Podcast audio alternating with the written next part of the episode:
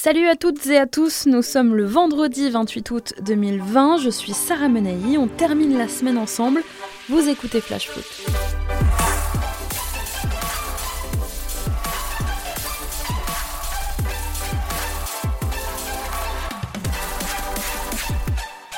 C'est le grand soir pour les Lyonnais. Moins de 10 jours après leur demi-finale de Ligue des Champions perdue face au Bayern, ils entament ce soir leur championnat par la réception de Dijon. C'est donc le retour de l'OL en Ligue 1 après une campagne européenne exceptionnelle et c'est la routine du championnat qui attend les Gaunes. Nouvel exercice et nouvelles ambitions. Après une triste 7 place glanée la saison dernière, Lyon ne jouera pas l'Europe cette saison. Ce n'était pas arrivé depuis 25 ans. Alors cette année, ils n'ont pas le droit de se rater. Mais finalement, si c'était une bonne chose de ne pas jouer pour se consacrer sur le championnat. Focus Ligue 1, calendrier allégé.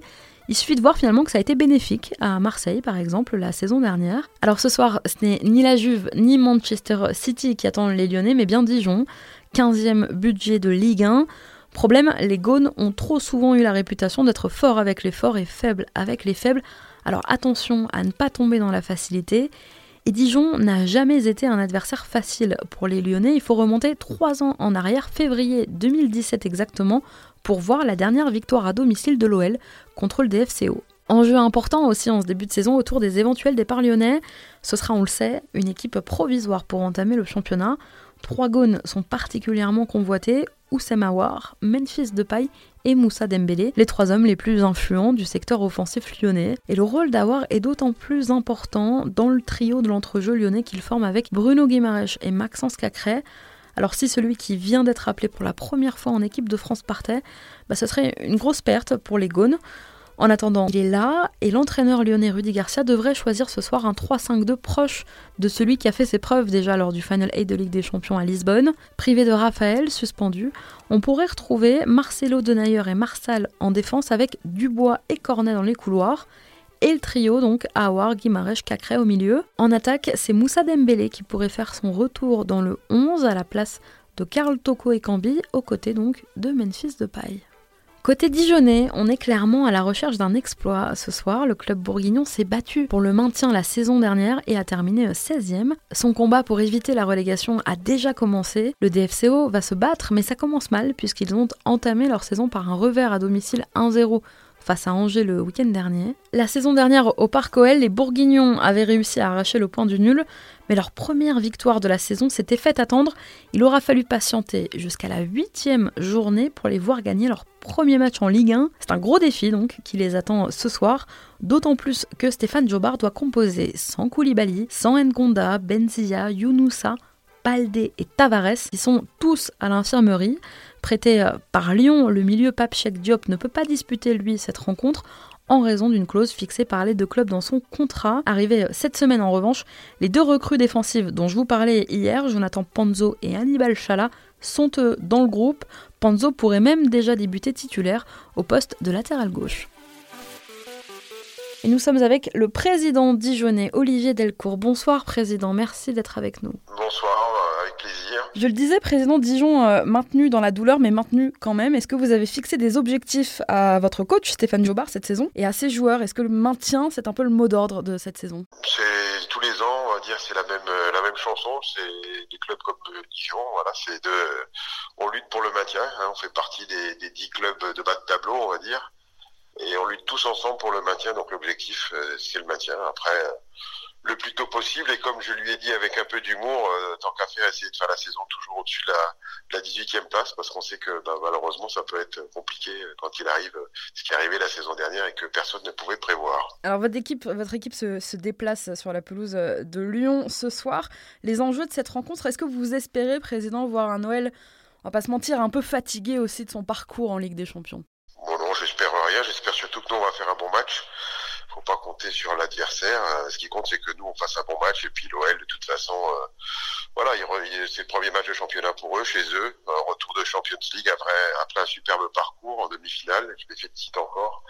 Donc, bon, euh, à eux de faire le boulot, puis à nous de tout faire pour, pour faire un résultat là-bas, chez eux. Alors un petit point sur le mercato, président. La saison dernière, le club avait débuté très tard son mercato, avait recruté tardivement. Cette année, la, donne semble un peu différente, avec notamment deux arrivées euh, cette semaine, Jonathan Panzo et Hannibal Chala. Est-ce qu'il euh, qu'il y a eu effectivement un, point là-dessus par rapport à la saison dernière de se dire il ne faut pas qu'on fasse peut-être la même erreur? Bah, Par rapport à la saison dernière, on a surtout beaucoup moins de départs que la saison dernière. Donc euh, on a été obligé de moins compenser. Mais bon, pour l'instant, le, mercato de Dijon est loin d'être terminé puisqu'on est quand même à la recherche de trois attaquants. Enfin, à la recherche, on est sur le dossier de trois attaquants qu'on va finaliser, euh, j'espère, un très rapidement et le deuxième dans la semaine prochaine. Voilà, aujourd'hui, le mercato est compliqué pour tous les clubs, euh, puisqu'il dure jusqu'au 5 octobre. Et c'est encore plus compliqué que la saison passée, mais bon, c'est comme ça, faut faire, on fait avec. Mais au niveau de l'effectif, euh, bon, à part Naïef, Aguerd qui est parti, bon, Alphonse, euh, qui c'est qui est parti d'autre après un ou deux près, mais sinon, on n'a pas de, de, de, de joueurs majeurs. Bon, si ce n'est qu'on a bah, Julio qui est, blessé et puis euh, Mama Baldé aussi euh, blessé, donc euh, deux offensifs qui nous qui vont qui vont nous manquer ce soir. Mais bon, quand je dis toujours, quand c'est ou des suspens, c'est aux remplaçants de, bah, de, de, faire ce qu'il faut et de prouver qu'ils ont la valeur pour être titulaires. Alors cette semaine, justement, on a appris qu'un joueur adulé par les supporters, sans doute le plus grand joueur de l'histoire du club qui a marqué des dizaines de buts, capitaine, titulaire en compétition internationale, avait demandé à quitter son club. Non, je parle pas de Lionel Messi, président. Oui, non, mais c'est pas Lionel Messi. En tout cas, Julio, euh, voilà, c'est un joueur qu'on apprécie tous, qui a commencé bah, avec moi hein, il y a 7-8 ans maintenant. Ça fait, ça va faire la huitième saison qu'il est au club. Et euh, demander à partir, il a une opportunité de départ dans les pays euh, d'Arabie Saoudite. Et bon, c'est vrai que bah, c'est ce qui c'est ce qu'il souhaite et aujourd'hui je tiens je le retiendrai pas même si euh, voilà ça fait ça fait quelque chose euh, ça fait quelque chose à tous nos supporters et à tout, tout le club qui, qui nous quitte mais bon il reviendra il reviendra de toute façon euh, après son son épisode en Arabie Saoudite. Pourquoi vous dites qu'il reviendra? Ce serait un prêt? Non non non, il va être il va être transféré mais après une fois qu'il aura terminé sa carrière, il reviendra de toute façon au club. Voilà, Julio, c'est c'est euh, c'est l'histoire du, du DFCO. Donc euh, voilà, je, vous savez très bien qu'à Dijon, on aime bien aussi euh, les joueurs quand ils ont terminé leur carrière. ben, si on, on, a la possibilité de leur offrir un, un travail, et eh ben c'est ce qu'on fera. Et avec Julio, voilà, les joueurs qui ont apporté, qui ont mouillé le maillot pour le club, et c'est le cas. voilà, ils ont toute vérité pour retrouver le club s'ils le souhaitent. bon, je pense que de toute façon c'est ce qu'il souhaite aussi. Vous lui réservez une place dans l'encadrement Je lui réserve une place euh, là où elle sera au moment sportif ou autre chose. On verra ensemble. Euh, voilà, mais oui, oui, il aura, il aura sa place, bien sûr. Comment est-ce que vous l'avez appris, euh, sa volonté de, de, départ? Oh ben non, mais sa volonté de départ, c'est via des agences, c'est via des, voilà, le mercato, hein, voilà. Donc à un moment donné, il y a des, il y a des clubs qui peuvent s'intéresser. Et puis euh, on, était, on était en train de discuter pour une, une prolongation. On n'était pas tout à fait d'accord et pas tout à fait en phase sur les, sur les montants. Et puis il y a eu ce, cette, cette, opportunité, comme il y a eu quelques années euh, la possibilité pour lui d'aller en Chine, mais on n'avait pas trouvé d'accord. Nous, le club, avec euh, avec les Chinois, il était resté. Voilà, il était un peu un peu déçu de rester puisque bon voilà, la Chine, on sait que c'est ce genre de contrat, c'est des contrats plutôt financiers, on va dire. Donc c'est des opportunités financières et pas sportives. Après, bon voilà, il est resté, il a continué d'amener sa pierre à l'édifice et de faire tout ce qu'il fallait pour le club. Donc aujourd'hui, je me voyais pas encore une fois refuser qu'il parte. Combien de, vous nous avez parlé de deux attaquants notamment, combien de joueurs sont visés encore pour ce mercato, président? Moi, je vais dire euh, entre 3 et 4. Voilà. Minimum 3, maximum 4. Voilà. Et puis après, ça dépendra aussi s'il y a des départs ou pas euh, tout en sachant qu'on ne souhaite pas qu'il y ait de départ. À quel point le nouveau centre de formation est important pour vous cette saison?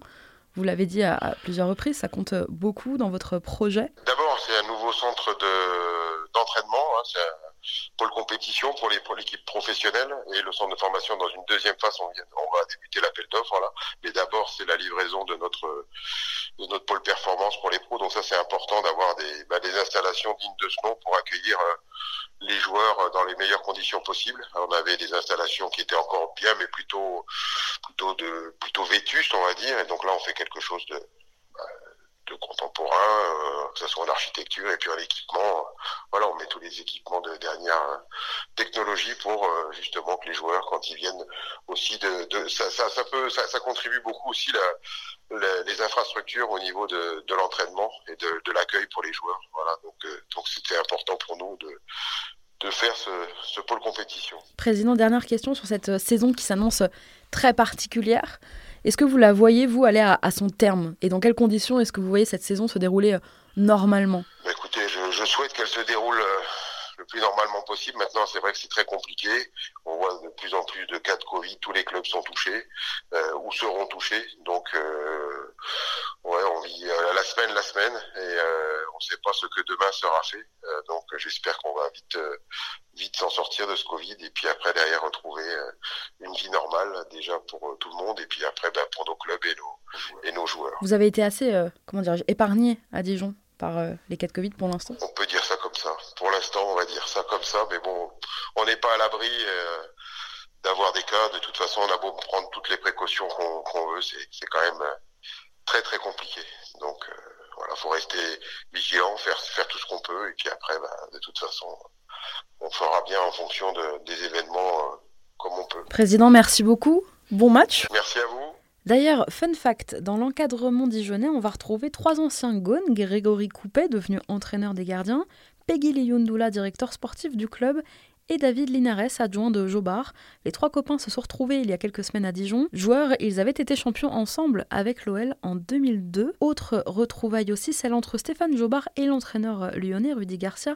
Le coach de l'OL était à la tête du DFCO entre 2002 et 2007, grand artisan de la montée en Ligue 2 en 2004, une équipe dans laquelle jouait justement Jobard.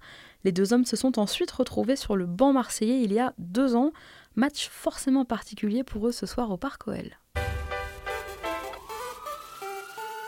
Amateurs de Fantasy League, MPG ou autre, cette rubrique est faite pour vous. Petit tour de l'infirmerie en Ligue 1. Et on commence par Lyon, forcément. Si vous n'avez pas encore fait votre équipe sur MPG, alors déjà dépêchez-vous parce qu'il vous reste peu de temps. Et ensuite, sachez que ni Raphaël, suspendu, je vous le disais, ni Tino Kadawere, qui se remet d'un deuil familial, ne seront présents au Groupama Stadium pour la réception de Dijon ce soir. On file à Metz, Metz qui reçoit Monaco dimanche. On ne devrait pas voir Kevin Endoram sur la pelouse de Saint-Symphorien ce week-end, parce qu'on attend titulaire sur le flanc cette saison dans le 4-3-3 de Vincent Ognon, est blessé, euh, touché au talon d'Achille. Il sera absent pendant encore de longues semaines, et c'est Habib Maïga qui devrait le remplacer. Du côté des suspensions, la LFP s'est réunie comme tous les mercredis et a rendu euh, ses sanctions. On commence par le Stade Rennais où Sacha Boy, expulsé le week-end dernier pour son coup de pied involontaire au visage du défenseur lillois Reynildo, est suspendu. Il va, il va manquer trois matchs, euh, Sacha Boy. Et d'ailleurs, dans la même rencontre, la semaine dernière, Reynildo avait été lui-même auteur d'un vilain tacle à retardement sur Rafinha. Il avait été lui aussi expulsé, et eh bien il a été sanctionné de deux matchs. À Bordeaux, maintenant, les Girondins qui affrontent Angers dimanche. Alors, je vous en parlais hier. Mehdi Zerkan, suspendu deux matchs également, donc il sera pas là. Et de toute façon, il est blessé. Il sera éloigné de vos compos MPG pendant 3 à 4 semaines. Angers, justement, où Mathias Pereira l'âge, victime d'un accident domestique en début de semaine, souffre lui d'une entorse à l'épaule. Il pourrait être de retour sur les terrains d'ici 6 à 8 semaines et les Angevins devront donc composer sans lui d'ici début novembre. On part à Brest maintenant. Le défenseur central du stade brestois Brendan Chardonnay est lui suspendu pour un match ferme, plus un avec euh, sursis, après son carton rouge reçu à Nîmes le week-end dernier.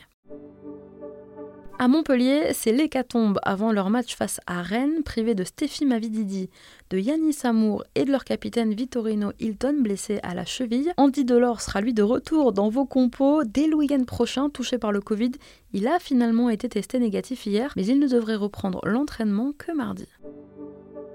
À Nice, enfin, on ne verra pas encore Youssef Attal et Hicham Boudaoui. Patrick Vieira devra aussi se passer du défenseur Robson Bambou. Stanley Enzoki et Brazao, quant à eux, ont été testés positifs au Covid la semaine dernière. Ils manqueront aussi à l'appel pour affronter Strasbourg dimanche. Comme tous les vendredis, je vous propose l'affiche que vous devriez regarder ce week-end. Et cette semaine, je vous vends un Angers-Bordeaux dimanche 15h. Je vous vois venir, alors attendez.